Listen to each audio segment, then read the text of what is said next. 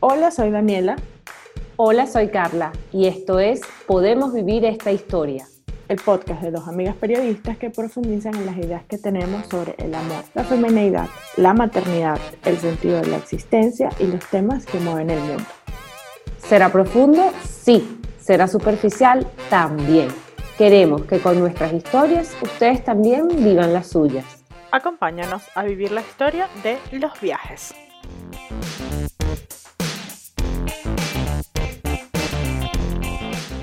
Hola Carlita, ¿cómo estás?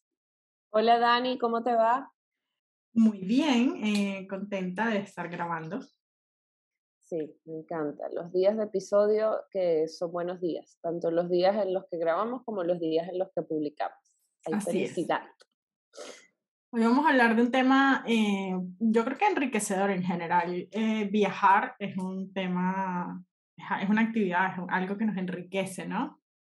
Sí, aunque yo creo que viajar, más que una actividad, sí, me voy a poner filosófica, claro que es una actividad, obviamente, no te voy a contradecir en eso, es imposible, pero también creo que es una actitud, o sea, yo creo que hay algo que es como la actitud de viaje, que es como esta, esta, esta forma de dejarnos maravillar por la vida, y yo trato de, obviamente, guardando las distancias, mantener como esa esa disposición a ser sorprendida, a hacer las cosas diferentes, a hacer cosas nuevas, este, de a, a, cambiar los caminos por los que me voy todos los días, a pararme en un café en que nunca me he parado. Yo trato de hacer ese tipo de cosas porque siento que nos conectan con esa, con esa, con esa sensación de viajar.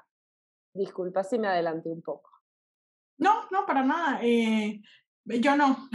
como que yo, porque, bueno, es lo de la personalidad aventurera y no ah. aventurera.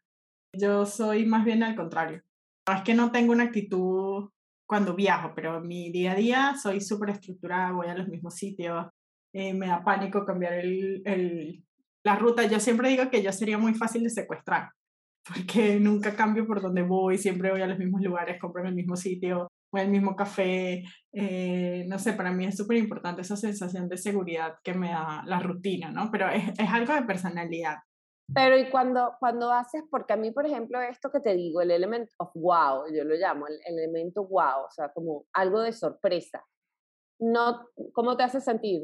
Porque yo cuando hago algo nuevo siento como en el pecho, como una sensación de que viajé. No, no me pasa eso. y que no. O sea, viajar es viajar. Y, y, y cuando viajas, porque yo creo que yo creo que hay muchos tipos de viajeros, obviamente. Y sabes que me acuerdo, y creo que me vas a captar la, re, la referencia porque tú te leíste el libro. Yo lo leí hace mucho, mucho, mucho tiempo. El libro Commitment de eh, eh, Elizabeth eh, uh -huh, Gilbert. Gilbert, exacto eh, que no es su libro sobre viaje, porque sobre viaje es Eat, Pray and Love, pero uh -huh. en Commitment, que también ella hace un viaje con el, el, esposo, o sea, el que va a ser el esposo, el fiancé, el que conocen Eat, Pray and Love, ellos van a varios lugares porque ella quiere investigar el, el matrimonio según distintas eh, culturas. Uh -huh. y, y ella dice que, que bueno, ella, ella en algún momento siente que como que lo está arrastrando a él y entonces él se ella se da cuenta que son como viajeros diferentes.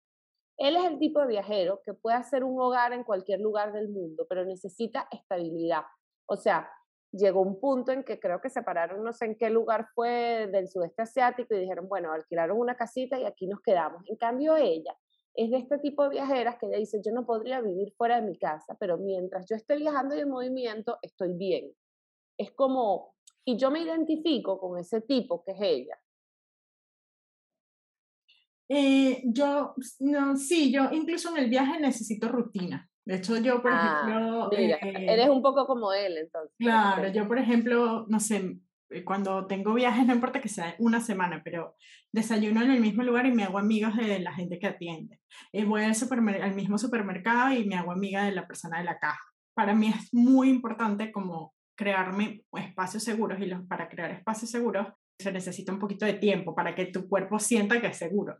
Y yo lo hago siempre, en todo mi vida, incluso en los viajes. Y eso me ha dejado también relaciones lindas, porque recuerdo mucho eh, personas que obviamente nunca, quizás nunca más vaya a ver, pero que me dejaron cosas bonitas de los lugares a donde fui, porque de alguna forma las convertí en, en parte de mi cotidianidad de ese viaje, ¿no? Y, y, y es como otra manera de, de, de, vivirlo.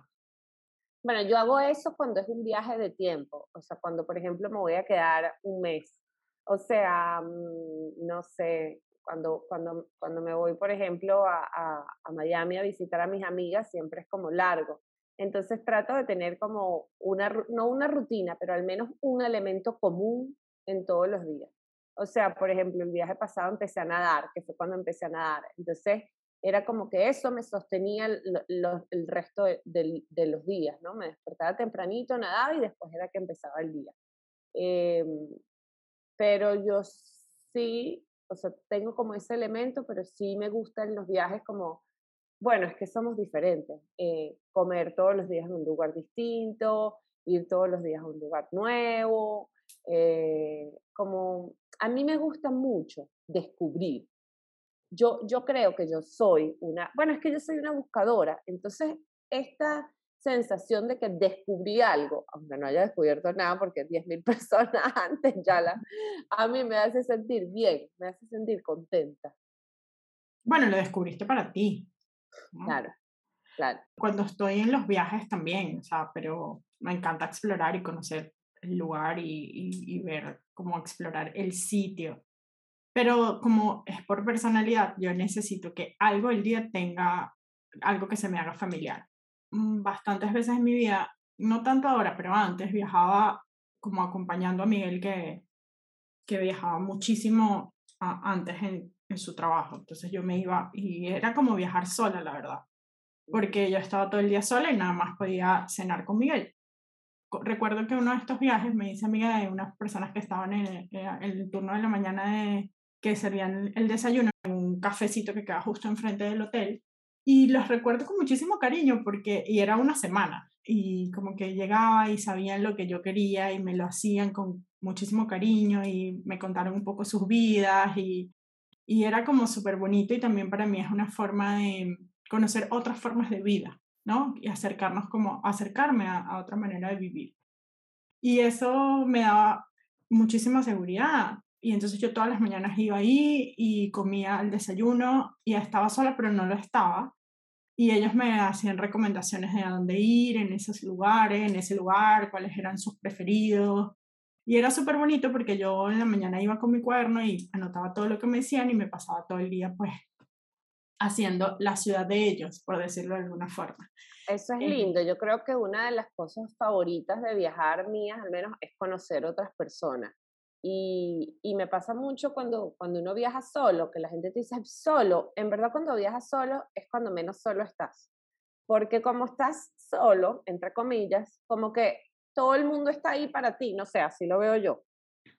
Y empiezas como que los viajes en los que yo hablo con más personas y conozco más gente es en los viajes en los que estoy supuestamente sola. Termino como hablando con todo el mundo, conociendo gente nueva, hablando con los mesoneros, hablando con el que se me atraviese, con el, el chofer del taxi, eh, con el que se me atraviese. Y mm, sí, eso. Sí, yo sí, cuando uno viaja solo es el, cuando está como más dispuesto a conocer, porque cuando viajas con alguien estás con alguien. A mí me pasa que por Project Land también he tenido que viajar mucho sola y vuelos muy largos y lugares lejos. Y al final siempre repito ciudades porque, bueno, esas ciudades voy por trabajo a hacer algo específico. Siempre me quedo en el mismo hotel, me hago amiga de las, de las personas que limpian las habitaciones, de los recepcionistas y cuando vuelvo al hotel es como, hola, vine y como que siento que es mi lugar en ese otro lugar, ¿no? Porque es como súper importante para mí. Pero, Hacerte tu casita. Sí, hacerme como, sí, como mi lugar seguro, ¿no? Entonces, eso, y es, interesante porque son como dos formas de, de, viajar, pero eso no, o sea, eso no quiere decir que no estoy abierta a explorar y hacer un montón de cosas nuevas, obviamente que sí, pero algo el día tiene que tener eh, ese, esa sensación de que estoy en un lugar que eh, es como mi lugar, pues, en ese Nosotras nosotras hemos viajado juntas, no demasiado, pero sí hemos eh, viajado juntas. Este, ¿Y cómo, cómo, cómo comparas? Porque la gente tiene diferentes estilos viajeros, pues, ¿cómo nos comparas como, como viajeras? Yo, las veces que, bueno, primero te digo yo lo que yo recuerdo, las veces que, eh, que hemos viajado, eh, que hemos explorado lugares en los que estamos, este, bueno, creo que nos ha ido bien. De repente en Nueva York me acuerdo que tuvimos una pelea terrible, pero no me acuerdo por qué fue. Eh, pero de resto, creo que las dos somos, somos curiosas y eso nos, nos conecta. Este, mm, yo creo que, o sea, yo estoy como, tú te pareces mucho a Miguel, como que de alguna forma eso me ayuda también a mí, pero yo siento que tú eres como más inquieta y yo soy como más tranquila. Las dos somos súper curiosas y nos queremos acercar a, a, descubrir cosas, pero yo soy como más de, o sea, tú quieres hacer como más cosas en el día y yo quiero hacer la mitad, pero con más eh, calma, como con más para como vivirlo de otra forma, ¿no? Y me pasa lo mismo con Miguel y creo que con los dos hemos logrado como hacer el equilibrio. Pues no me puedo quedar todo el día en el mismo lugar porque de alguna forma es perder el día, pero no vamos a hacer 10 cosas porque termino llorando cuando llego en la noche a la casa, al hotel. Y eh, como que un in-between, pues entre la calma de recorrer slow los sitios y eh, la aventura extrema de, de hacerlo todo en un solo día. Yo eso sí lo he aprendido con el tiempo, porque al principio, o sea, yo antes era una viajera, bueno, yo, yo, la verdad es que ahorita no, no estoy viajando tanto, pero antes viajaba mucho.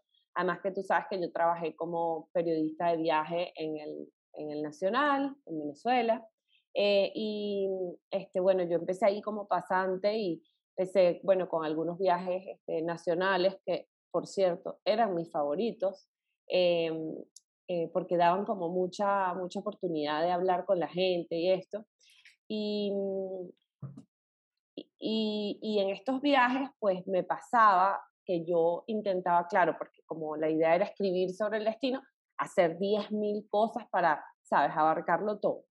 Y también la juventud, ¿no? Y con el tiempo descubrí que era, o sea, y esto creo que es algo que me regaló la maternidad, que era como mejor hacer una cosa, dos cosas, pero disfrutarlas bien, con calma. O sea, por ejemplo, bueno, los museos, típica historia de los museos grandes, ¿no?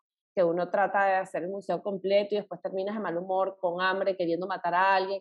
Este, en cambio, si tú dices, bueno, voy a ver una o dos salas y me concentro en esto y lo demás no existe y ya fue, de repente lo disfrutas más. Y esto es algo que hay que aplicar cuando tú viajas con niños, porque yo este, eh, viajé con los niños a, a, Nueva York, porque era como, como vivía allá, era como que queríamos mostrarle dónde vivimos, estos viajes así nostálgicos. Lo peor es que Alana tenía cinco años y Joaquín uno y medio, así que ellos no, o sea, nosotros queríamos mostrarle, pero X. Este, entonces tratamos de hacer como eso, ¿no? Este, yo le dije casi todos los planes fueron este, outdoors, o sea, en los parques, en cosas afuera. Y bueno, sí, visitamos un museo, pero tal cual. Le dije al padre, bueno, aquí vamos a coger dos salas y ya, porque no vamos a estar paseando estos niños como unos locos de un lugar a otro, a ser un desastre, ¿no? Y yo sí creo que eso que tú dices, este, me recuerdo cuando estuvimos juntas en, por tu conferencia, este, llegó un momento que, bueno, que en el día dijimos, que tú me dijiste, ok, ahora, aparte que estaba lloviendo, entonces fue perfecto, ok, ahora nos vamos a sentar a comer y tomar vino, y de aquí no nos movemos hasta que esta lluvia escampe. Y lo recuerdo como, y lo recuerdo como un momento muy bonito, ¿no? Es otra forma de viajar. Y de ahí veíamos por la ventana, mientras, bueno, además teníamos mucho tiempo que no estábamos juntas. O sea, la prioridad no era conocer la ciudad, sino estar juntas. Este, y yo creo que también los viajes tienen prioridades, ¿no? Bueno, ese, ese, ese es mi, mi, estilo de viaje, eso de vamos a sentarnos y a tomar vino, no importa que nos quedemos aquí sentadas cuatro horas, pero además ese día, ese, ese mismo día fuimos a una librería que es una actividad que compartimos, que nos encanta y que lo pudimos hacer juntas y lo recuerdo como con muchísima emoción, ¿no? Era como, wow, estamos otra vez juntas en una librería.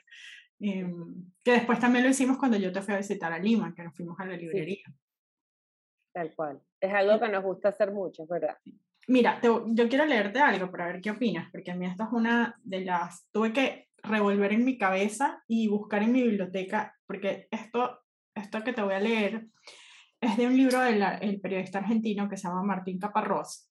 Él tiene un libro que es muy, muy bueno, que se llama La Crónica, y es todo pegados, o sea, la crónica se, se llama el libro junto, no la crónica, sino la crónica. Okay, y es una recopilación de sus mejores crónicas eh, de toda su carrera. Y eh, además, entre cada una de las crónicas tiene como clases de periodismo de crónica, ¿no? Es increíble el libro, es muy buen libro. Dice, en un viaje, en cualquier viaje, todo es gozosamente falso. Ahí está, probablemente, gran parte de la felicidad y de la inquietud del viaje. Vivir, entre paréntesis, una ficción. Un viaje rompe el tiempo de la vida. Un viaje, cualquier viaje, crea su tiempo propio. Destino del habitual. Para recorrer lugares que no tienen para el viajero más realidad que ese periodo acotado y después su recuerdo. Y que se volverán inexistentes una vez que se abandonen. El viaje ofrece el alivio de actuar un teatro ajeno, donde uno se pone en escena con los tiempos acotados de antemano. El placer infinito de suponerse otro, de descansar de sí mismo por un tiempo previsto, hasta que llega la decepción de descubrirse tras la máscara frágil y se impone la obligación de impostar un papel adecuado, o sea, lo de siempre, pero elegantemente justificado por las circunstancias. ¿Qué te parece? Es así inteligente. Lo que estaba pensando es, wow, yo quiero ser así de brillante. Este, para escribir. Eso era lo que estaba eso era lo que estaba pensando, para escribir y para pensar. O sea, me, me parece que lo que dice es verdad. Eh, Mira, después dice que esto también me gusta, dice, el alivio de no tener que simular lo que no soy. Eso es el viaje. No poder ni siquiera tener que intentarlo. Yo más bien diría simular lo que no soy. Porque yo hay algo que hago mucho en los viajes, bueno, que también los hago cuando tomo Ubers, que es que me invento una vida. ¿Tú nunca has hecho eso? Sí. Buenísimo. Y como que te sientes y usted qué hace. No, yo soy, no sé, experta en mercadeo, cualquier cosa que me salga por la parte. No, yo soy una escritora de novelas eróticas. No, eso mejor no lo digo, taxista pero la conversación puede ser peligrosa. No, yo soy escritora de novelas rosas para revistas no sé qué cosa. Ah, sí, sí, sí. En serio, nunca lo he leído. Sí, sí. Bueno, fíjese la próxima vez. Invento, ¿no? Este, y, y eso me gusta mucho como ese alivio, pero él tiene razón, ese alivio de poder... Mm, sí, bueno, dejar de ser, de alguna manera, dejar tu vida por unos días al menos. Sí, como la impostura de ser otro, claro, de salir de la rutina, de, no sé, hacer. Igual en el viaje nadie te conoce, entonces puedes hacer como lo que quieras.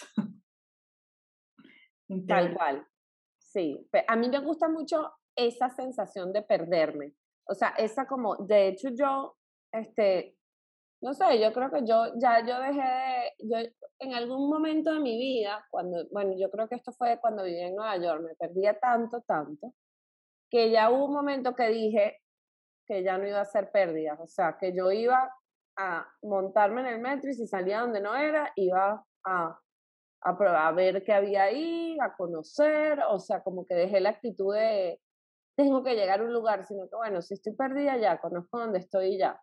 A mí me gusta mucho eso, como de eso de dejarme, yo no soy tanto de llevar unas estructuras fijas, sino a mí me gusta dejarme llevar, como poder, mm, no sé, que el lugar me hable de alguna manera, que me vaya guiando el mismo lugar, las mismas personas que voy encontrando. Sí, hay lugares que tienen... un hilo. Sí, hay lugares que tienen mucha personalidad y puedes hacer eso definitivamente. Hay otros que claro, hay otros que no. Que tienes que ir a un lugar, ir a otro y ya. Sí, totalmente. porque hay, hay ciudades que no son tan interesantes, pues esa es la verdad. No, y también hay lugares que son para caminar y otros que no. Y hay lugares que son peligrosos también. También, también. Que de repente exponerte por ahí es, pone en peligro tu, tu vida. Sí, o tus pertenencias, pues, pero en tu vida al final, o al principio. este.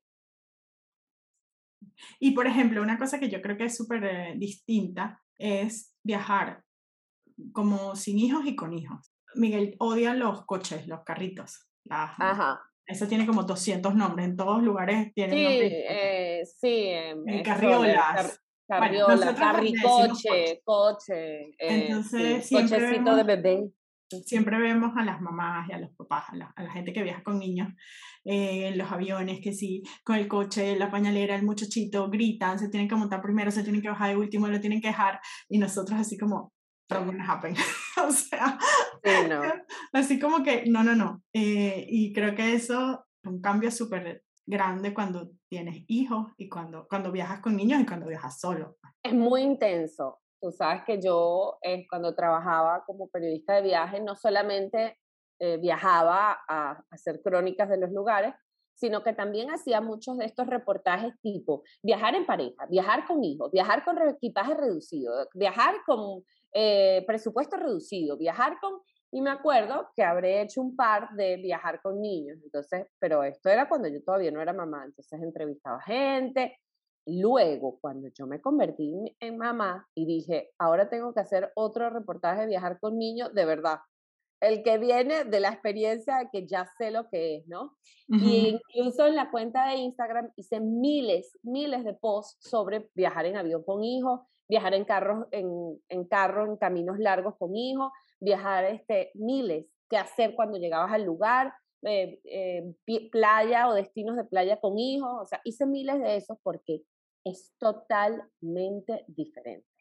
O sea, primero que casi casi no es una vacación, sino un cambio de escenario, porque el trabajo que vas a tener que hacer, yo te digo una cosa, a la gente le gusta mucho eh, instalarse en la playa con los niños, o sea, como ir a vacaciones a destinos, todo incluido y estás en la playa. Y yo diría que eso funciona cuando son más grandes, pero a mí los viajes de playa con bebé chiquito, eso es la locura, Charles. porque, ay, se ven las paticas, las, las manitos, se ensució, ay, a lavarlo, ahora las no sé qué cosa, quitarle el agua del mar, ah, pero se nota, en la, la cosita, el protector, ponle el protector, quítale el protector, ponle las alitas, quítale las alitas, carga. No, chamo, un estrés, o sea, una locura estrés. Verso yo enfrente del mar con un libro, ¿eh? Sí, ya, me imagino. En cambio, y una piña colada o una caipiriña. Este, ahorita que ya mis hijos están grandes, y ni siquiera porque Joaquín todavía necesita mucha compañía y mucha ayuda en algunas cosas, es más como que puedo tirar a mis muchachos ahí enfrente del mar y yo los veo y yo estoy ahí leyendo el libro. Un poquito más. Claro, este, Pero yo creo que una, o sea, lo más importante cuando tú viajas con niños es como que ahí sí, y bueno, venimos de expectativas, ahí sí hay que votar las expectativas, pero mira, o sea, ni te ocupes en tenerlas, agárralas y las pones en la papelera de una, porque no existe. O sea, eh, es, es, como, tienes que dejarte guiar por la situación, por cómo se sienten los niños ese día, por... Y, y sin duda alguna, este, tú que mencionaste lo del coche, nosotros tenemos una, yo tengo un cuento demasiado cómico eh, con el coche y otra vez en Nueva York, pareciera que es el único lugar al que he ido, pero bueno, como viví ahí eh, y, y nos pasó que nos fuimos con coche doble, ¿no? El coche doble, además, muy cómico porque fue un regalo de una mamá, de una seguidora en Miami en otro viaje. Y ese coche doble después me salvó la vida cuando fuimos a Nueva York porque, bueno, nada, porque además eh, pasaba por todos lados. O sea, sabes que Nueva York es mínimo todo, pero las, por las puertas, por los restaurantes, el coche pasaba. Pero el coche se nos ha quedado estancado, o sea, atrapado en entre el vagón del metro y, el, y la plataforma. Y el andén. Ahí se quedó la rueda. Mira, yo no te puedo imaginar. Yo no te puedo decir lo que fue eso. La gente, es que es por eso es que, es que yo amo ese lugar. La gente salió, mira, todos, o sea, yo, una agarró el coche, la otra, agarra el niño, agarra no sé qué cosa, yo le digo al conductor, espere, no sé qué cosa. Chamo, yo nunca en la vida me había sentido tan sostenida como en ese momento. Y fue una anécdota súper linda, porque uno tiene la idea de que estas ciudades son súper agresivas, súper no sé qué cosa, y te das cuenta de, de, que pasa esto, y al final cuando sacamos el coche, todo el mundo, ¿estás bien? Ay, Dios mío, menos mal, ay, no sé qué cosa, súper bonito, ¿no? Esa fue una. Y la otra anécdota que me pasó con eso te va a gustar mucho porque es, de, es totalmente de machismo y feminismo, me da risa, porque yo siempre andaba con, ajá, mi coche doble, los dos niñitos, no sé qué cosa, mi, a veces tenía como que el coche y a en el coche y en el otro asiento, Peroles y a Joaquín Guindado en el cargador indígena, porque sabes que a mí me encantaba cargarme al muchacho. Y mm, me da risa porque si yo andaba, por ejemplo, sola con esa parafernalia y Andrés estaba como atrás o estaba mirando una tienda, X, la gente ni me veía. En el, los dos momentos que yo fui a hacer algo y vieron a Andrés solo o yo estaba un poco más atrás, such a wonderful dad. Qué padre tan maravilloso. Yo, yo hago esto mismo todo el tiempo y nadie ni me mira hay que ver al hombre con los con el coche, los, los muchachitos, la cosa, y ay, qué padre tan maravilloso. bueno, tú sabes que yo leí, no me, no me preguntes dónde, porque en verdad que no lo recuerdo, una anécdota de una, de una pediatra justo, que contaba que ella tenía, tenía un niñito y un día estaba, ella descubrió que cuando los niñitos lloraban en los aviones y las mujeres los cargaban y los paseaban por los pasillos, la, gente las miraba mal, tipo, qué fastidio tu hijo que se calle. Y si lo hacía un hombre, era, ay, qué lindo, mira, está ayudando a su esposa con su hijito. Y ella dice que ¡Ah! cada vez que los niñitos lloraban, ella se los lanzaba al esposo y le decía, pasealo tú, porque a ti te van a ver bien, a mí me van a ver mal. Y bueno, nada, es exactamente lo mismo que estás contando. Es duro el mundo para las mujeres. Bueno, hemos hablado de esto antes, pero sí es tal cual. Y bueno, el tema de los niños y los aviones es un clásico legendario, o sea, es muy intenso viajar con un niño pequeño, un bebé en un avión, la verdad. Yo me acuerdo este, un avión que yo tuve que hacer con Alana y mi hermano, que además mi hermano menor que yo, soltero, y Alana tenía seis meses y tenía bronquiolitis, nos estábamos devolviendo de emergencia. Y, mm, y Alana no paró de llorar en ese avión. Claro, se sentía mal. No hubo no hubo remedio, no hubo teta, no hubo nada que sostuviera a esa niña. Todo el avión, porque además le dio fiebre. Entonces nos bajamos del avión ya con fiebre, este, directo para el pediatra. Mira, este, yo no te puedo contar lo que fue. Y la verdad es que yo no, el primero, o sea, la, la primera cara era la de mi hermano, no me fijé en la de los otros pasajeros. Eh, yo cuando veo eso, eh, siempre siento como mucha compasión.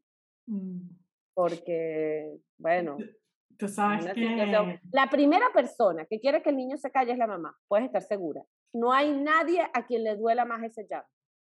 Sí, bueno, tú sabes que una vez llega un, un, vuelo y pasó algo así, pero no creo que haya sido el caso de que el niñito estaba enfermo, era un poquito más grande, tenía como tres años. Eh, el niño gritaba, pero así como en verdad que si lo estuviesen matando. Y el papá se puso los audífonos tipo, no me importa. Y la mamá estaba como desesperada porque el niño no se callaba, eh, pero era gritos así ¡ah! durante todo el vuelo y como todo el mundo estaba desesperado porque no era un llanto de, ah", sino eran gritos, gritos, el niño se quería parar, la mamá, venía la zafata y, le, le, decía, se tiene que sentar, se tiene que poner el cinturón, o sea, toda esta dinámica, todo el vuelo, y alguien grita desde el fondo del avión, fue muy cómico, grita, échale agua bendita. y todo el vuelo, todo el vuelo soltó la risa porque fue muy cómico. A mí me pasó la cosa más novelera que le puede pasar a alguien en un avión. Y creo que lo he contado y tú lo sabes, me desmayé cuando el avión fue a despegar. Y pararon el despegue del avión hasta que yo estuve bien y me preguntaron, ¿te bajas del vuelo o te quedas? Tal, me desmayé, el avión estaba, me, me, monté en el avión sintiéndome mal, había peleado, sabes que a mí las emociones me, me revuelven, había comido algo, me había caído mal, y chama, me fui a parar como que, que a buscar a Andrés porque me sentía mal y me caí en el pasillo.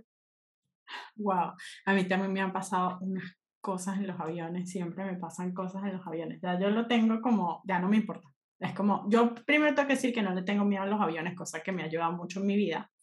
Mm. Em, ni un poquito, ¿sabes? Esa gente que no, no tengo ni un poquito de miedo a los aviones. Pero a mí, por ejemplo, una vez cruzando una de las cordilleras de montañas, me cayó el avión donde yo iba, eh, cayó un rayo y algo le pasó al sistema de rayos del avión y el avión empezó a caer y salieron las máscaras. No, me muero. Y bueno, además que fue cómico porque ah, como cinco minutos antes yo, ay, mira qué bonitas las cordilleras y tal, así que... No, me puedo morir. y en las eh cordilleras, además, como para repetirlo de Viven, ay, qué miedo. No, fue horrible. Y después una vez íbamos a aterrizar y ya estábamos listos para aterrizar y cuando ya iba a poner así las ruedas en, en la pista, sentimos un jalón así y el avión empieza a subir, pero súper violento, porque eso es súper violento como un colectivo así que pasó y cuando nos volvimos a estabilizar, por cierto, eso fue aterrizando en Lima en algún momento. El piloto dice, había un perro en la pista. Típicas cosas de, bueno, no, no quiero decir nada. De Latinoamérica en general. Ajá, sí, típicas cosas de Latinoamérica. Fue este, muy, muy cómico. Y, el toque pintoresco. Eh, una vez eh, me, me boté un café encima y pasé todo el vuelo lleno de café porque iba a ser... Una vez me bajé sangrando del avión porque se me rompió la nariz, o sea, tipo miles de cosas. Es más, cuando, no cuando no me pasa algo en un avión es como raro, ¿qué te pasa? Nada, ¡ay, qué bueno! Pero seguro que no te ha interrogado el FBI, ¿verdad? A mí sí. No, pero me han metido en diferentes cuartitos.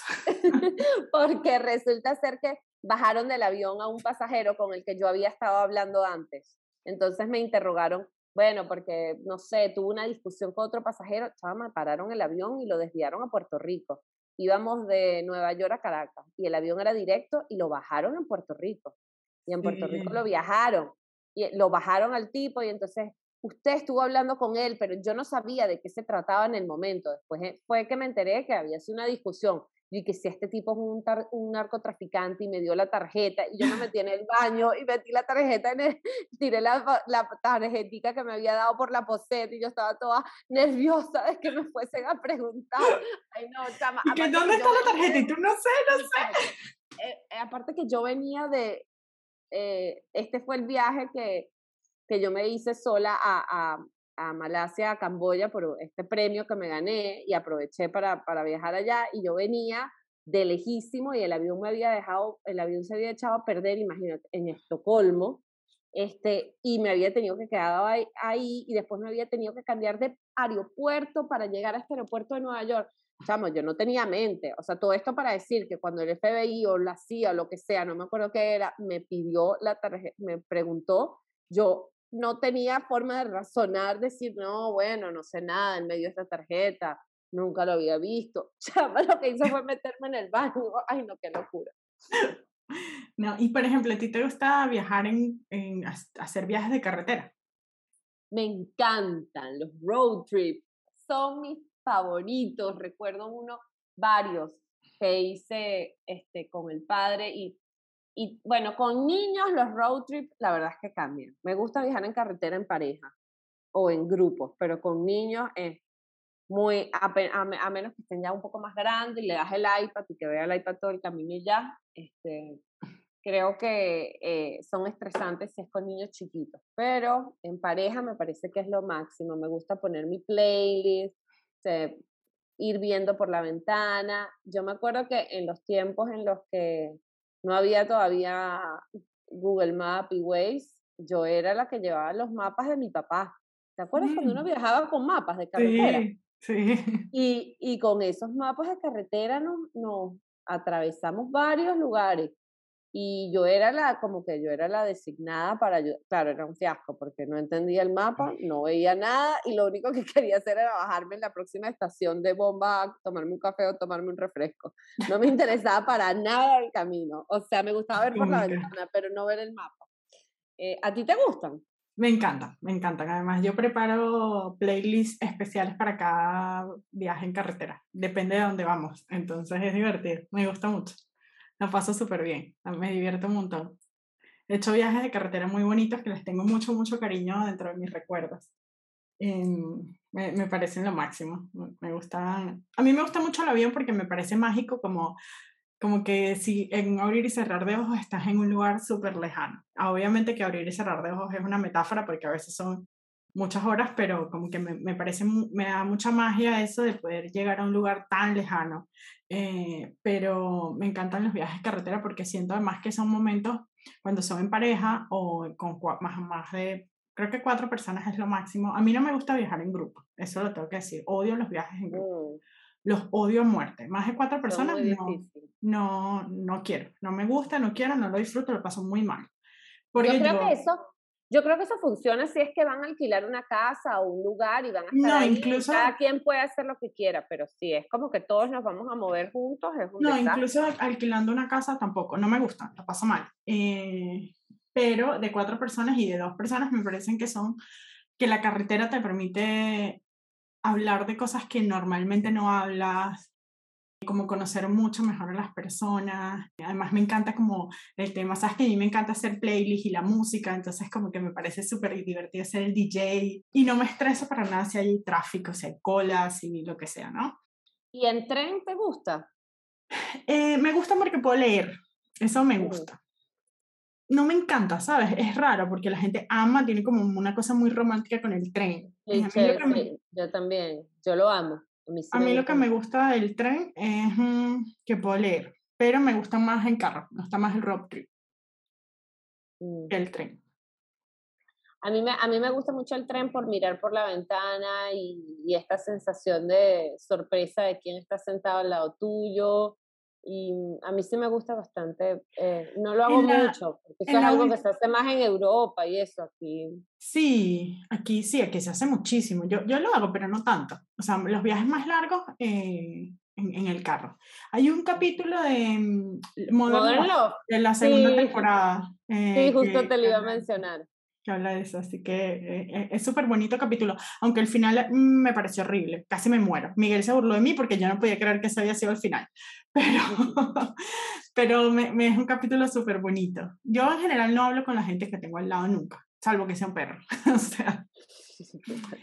Ay, a mí sí eh, me encanta hablar con el que se me ponga al lado, pero no, a medida que, que creo que me he hecho mayor, eh, ¿sabes? Me he vuelto como más de, delicada con eso y como que también aprecio estar en silencio. Y sobre todo a medida que me volví mamá, porque, o sea, viajar es como, sobre todo si no estoy con los niños o ellos no están sentados conmigo, es como poder estar en silencio, simplemente contemplando.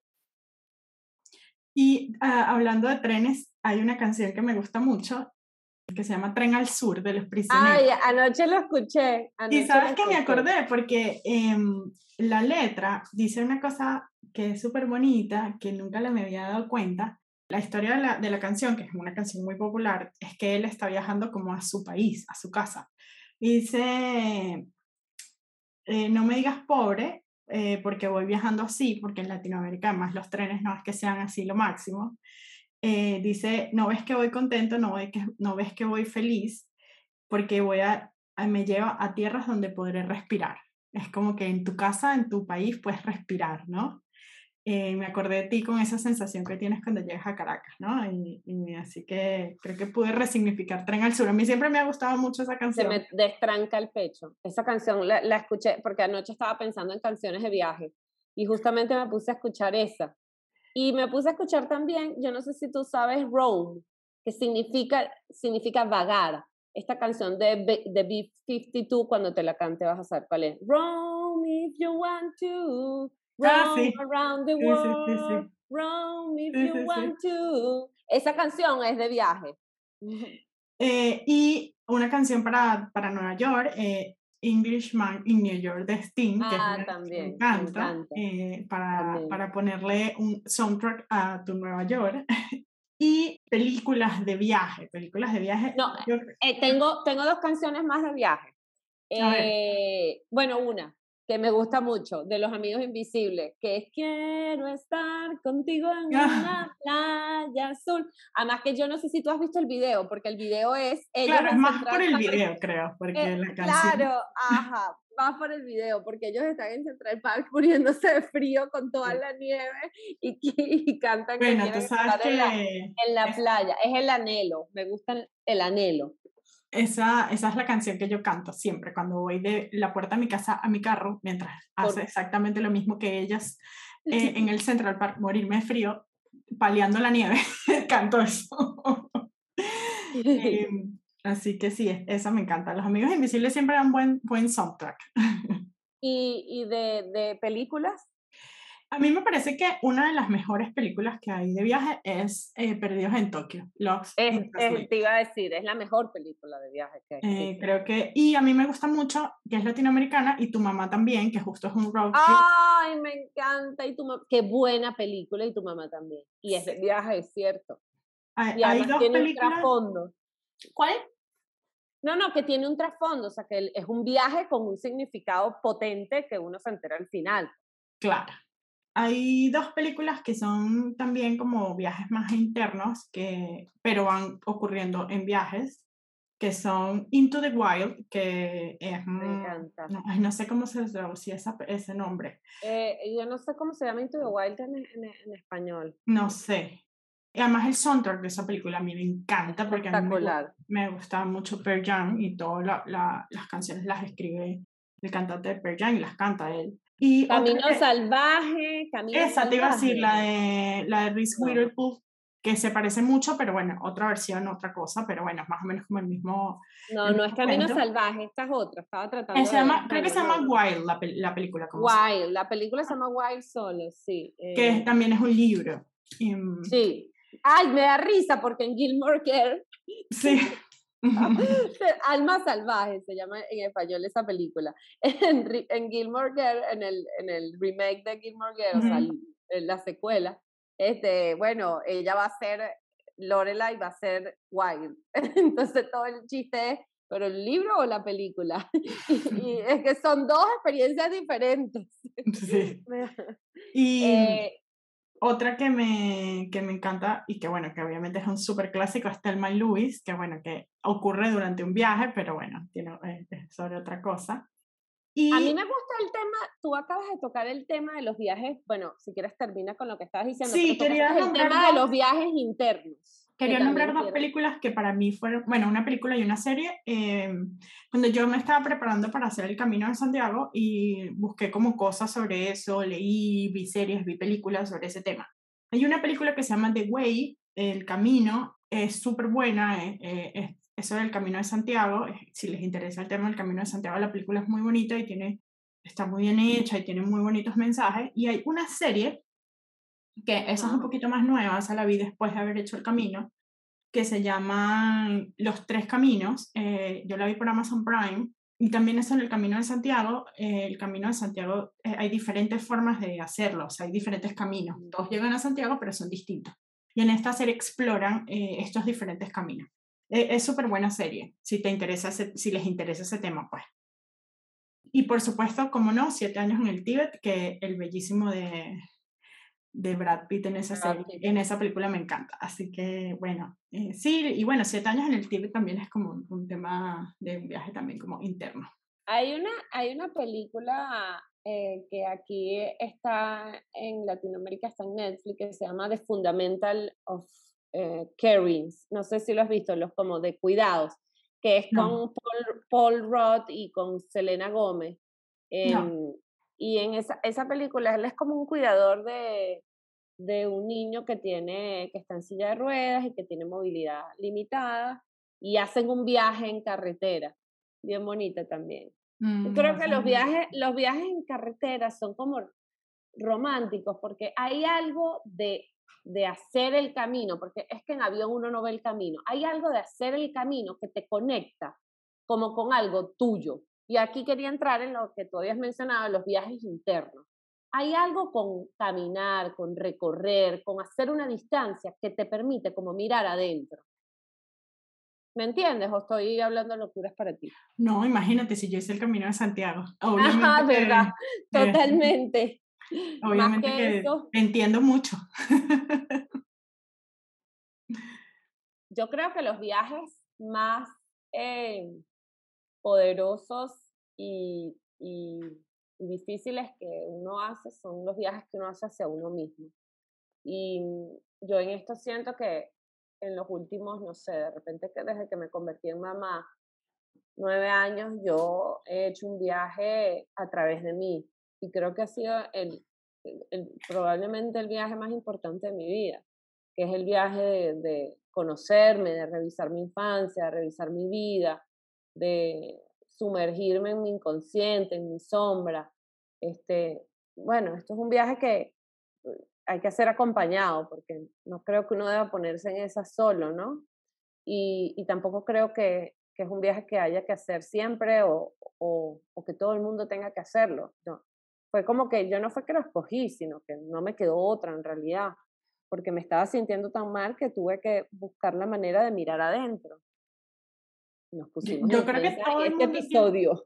o sea, yo creo que todo el mundo tiene que mirarse adentro y creo que es, es una mirada que tenemos que darnos constantemente. No, no siempre, pero sí revisarnos y mirarnos, porque además somos personas distintas, a, a, así como las ciudades y, lo, y, la, y los países cambian por los años, por lo que les pasa, por, no es lo mismo la Nueva York de los 80 a la Nueva York de hoy, por ejemplo, ¿no? que son dos ciudades completamente distintas, están en el mismo lugar, pero son dos experiencias completamente diferentes, o no sé, el San Francisco de la ola de SIDA, el San Francisco de las tecnológicas de hoy, ¿no? Son, o, el, San Francisco hippie, por ejemplo. Así somos igual nosotros, ¿no? Vamos cambiando a medida que, que va pasando el tiempo y, y, y yo creo que el, el el, viaje de autoconocerse definitivamente es el viaje más importante de la vida, más allá de cualquier destino soñado, ¿no?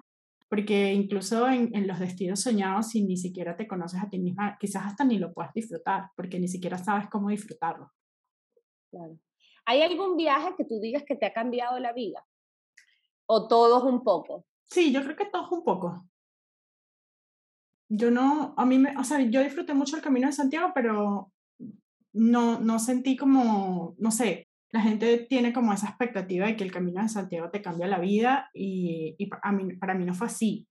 Pero de repente no necesitabas cambiarla. O sea, yo creo que esto aplica para la gente que no está viviendo la vida que desea.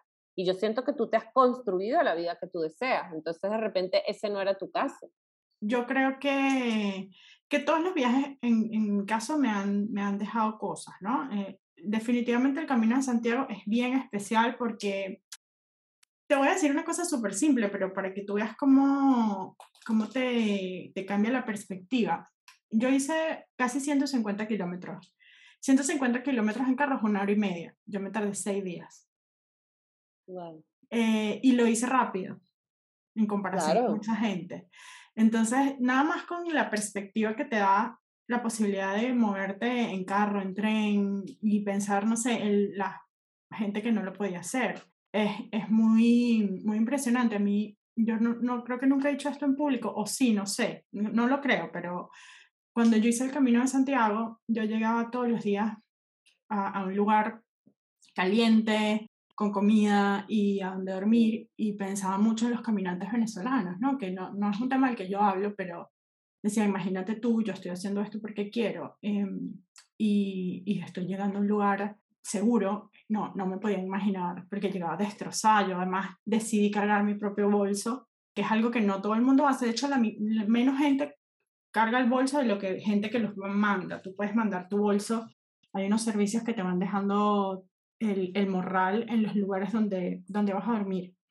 Y yo tomé la decisión de que lo quería cargar porque, bueno, uno carga sus pesos en la vida, ¿no? Y, y el, viaje, el, el, camino de Santiago para mí fue una promesa que yo me hice a mí misma, si lograba superar una situación de manera exitosa, lo iba a caminar. Y, y bueno, decidí cargar mis propios pesos, eh, metafóricamente y literal. Y era, para mí, que soy más bien bajita, eh, era durísimo porque el bolso era más grande que yo, literal. literal. Y bueno, me imaginaba, pensaba mucho en eso cuando llegaba todas las noches a, privilegios, privilegios. Pero yo creo que los viajes te hacen eso, como te hacen, te ponen en perspectiva muchas cosas, te permiten mirar cosas que tú nunca hubieses mirado de otro modo. Es como, sí, como que te intensifica, te intensifica la experiencia. Eh, es como... Recuerdo mucho uno de, mis primeros grandes viajes, a largos y a lugares así increíbles, fue, fue mi luna de miel cuando me casé. Ah, yo justo te iba a decir que debíamos hablar de las lunas de miel porque ese es un tipo de viaje bien particular. No me acuerdo a dónde fuiste. Viajé, hice, hice varias cosas, entre, o sea, vine a Europa, era mi primera vez en Europa, hice varias cosas. y me acuerdo, me monté en un crucero, una de las cosas que hice fue que me monté en un crucero. Ah. Y recuerdo la primera tarde en el crucero, eh, Miguel y yo estábamos tan felices eh, y todo nos parecía como tan increíble y no podíamos creer que estábamos ahí. Em, y esa sensación de las primeras veces es algo que yo extraño mucho. ¿Te gustan eh, los cruceros? Me gustaban antes más, cuando estaba más, mm, más joven. Ahorita creo que no me gustan tanto. El último que hice no, no me encantó. Pero eh, recuerdo mucho como esa primera vez y, y, fue siempre como la emoción de las primeras veces es algo súper lindo y lo que sentí, recuerdo mucho lo que sentí en ese viaje y es algo que no, no he podido como volver a reproducir.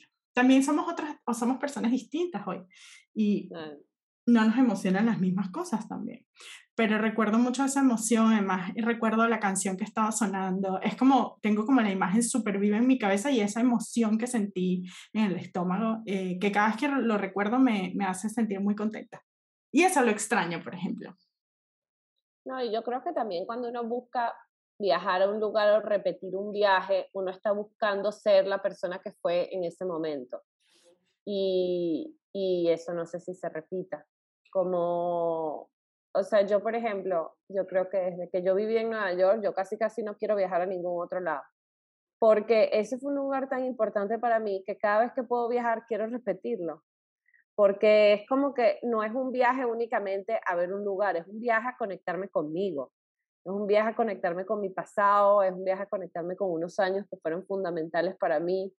Y creo que, sabes que yo, yo viví un, un año en Francia y creo que yo no lo he vuelto a hacer, yo yo no he regresado a Francia desde que vivía allá en el año 98.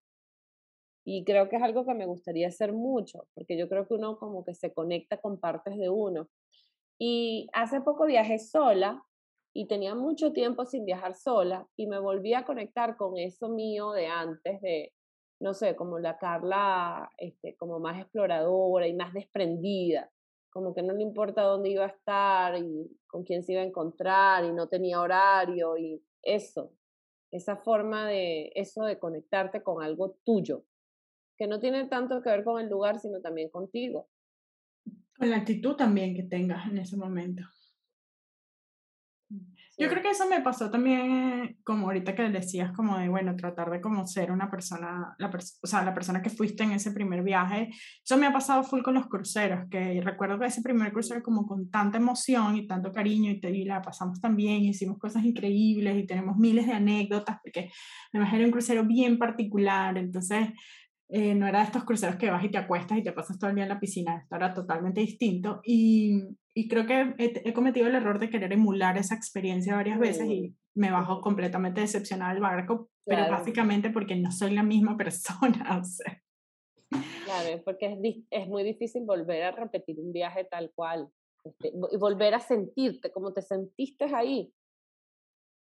Sí. Eh, a mí no me gustan los cruceros. Yo la verdad es que eh, de luna de miel eh, eh, tuvimos una parte de, explorar y después tuvimos una parte de crucero y yo recuerdo que la parte de crucero este, tenía sueño todo el tiempo, no, no, era nada sexy de luna de miel, quería dormir todo el tiempo porque el vaivén del barco me mareaba, ¿sí? Ay, mira. Me marea y me pone, me, es como, bueno, tú sabes que yo soy muy sensible, este, me convierte en otra persona, entonces dije, no, a mí ya nos di por visto, yo no quiero barco. Y de hecho con los niñitos nunca hemos hecho crucero. ¿qué? Pero tú sabes que eh, es comiquísimo porque en verdad yo soy súper acontecida. Tú sabes que yo soy súper acontecida en general, pero en los viajes soy como más acontecida. Y una vez, yo me acuerdo que eh, uno de mis, yo cumpleaños en septiembre, entonces en uno de mis cumpleaños íbamos a tomar un crucero. Y cuando voy entrando a, a Estados Unidos, porque salió de Estados Unidos, eh, la señora me dice, la, la, persona de la migración me mira con cara de por qué, o sea, ella pensaba que yo le estaba diciendo mentiras porque me dice, ella me dice, ¿qué vienes a hacer? Y yo le digo, vengo a tomar un crucero. Me mira así como, es temporada de huracanes. Y yo así como, yo pensaba que señora, no me va a agarrar un huracán. Y la señora y que, em, claro, e, ella pensó que yo le estaba mintiendo y me dice, muéstrame el, el, el cruzado, como el itinerario del crucero, ¿no? Entonces yo le muestro el itinerario y me dice, me vuelve a decir, es temporada de huracanes. Y yo, sí, bueno, pero es mi cumpleaños, fíjense en mi pasaporte, le digo. Entonces me dice, bueno, suerte. Carla, me agarró un huracán en el crucero. ¿En dónde? En Cozumel. Y tuvieron que, obviamente, dejar el crucero ahí y no nos podíamos ni bajar del barco de, la, de lo que era, o sea, lo que era el, el, el huracán. Y fue horrible, no te imaginas, o sea, me da demasiada risa porque yo pensaba, yo decía, esta señora me, me como que me, me empavó mi crucero, la de migración. Eh, pero bueno, nada, pasó rápido. La verdad es que yo, no, o sea, a mí esas cosas como que no, no me producen, no sé, a mí eso no me da miedo, solo me parecía que como iba a perder un día porque había un huracán, qué mala suerte.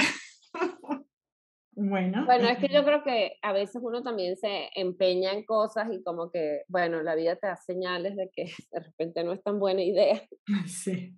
Y que de repente temporada de huracanes en crucero no es la mejor idea. Yo aprendí, ya yo aprendí. Igual me gusta celebrar mi cumpleaños de viaje. Ah, eso es verdad, no lo dije.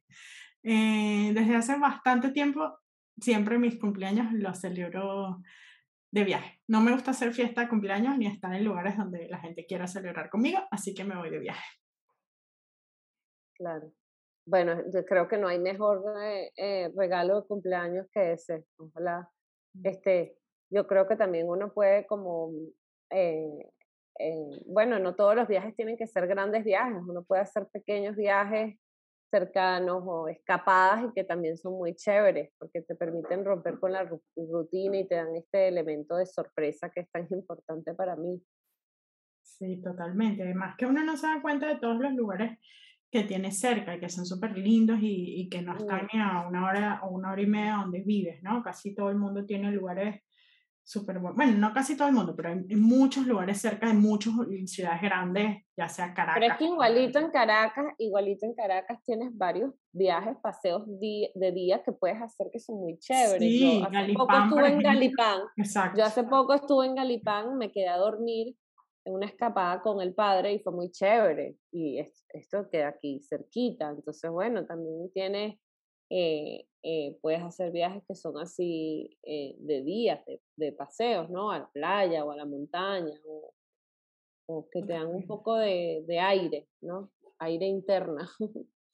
Eso es una cosa chévere de vivir aquí en Suiza, que como Suiza está justo en el medio de Europa, puedes llegar muy rápido a cualquier lugar, incluso, en, incluso en carros, que hemos hecho, yo he hecho muchos road trips aquí en Europa, saliendo de mi casa, que me parece mágico, ¿no? Como salir de la puerta de mi casa y poder llegar a un lugar así que parecía muy remoto.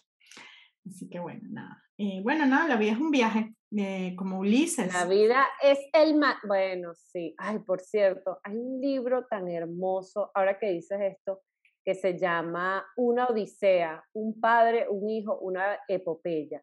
Es un libro tan bello de un profesor que enseña eh, hace un seminario del Ulises y este, invita a su padre mayor a que tome su seminario.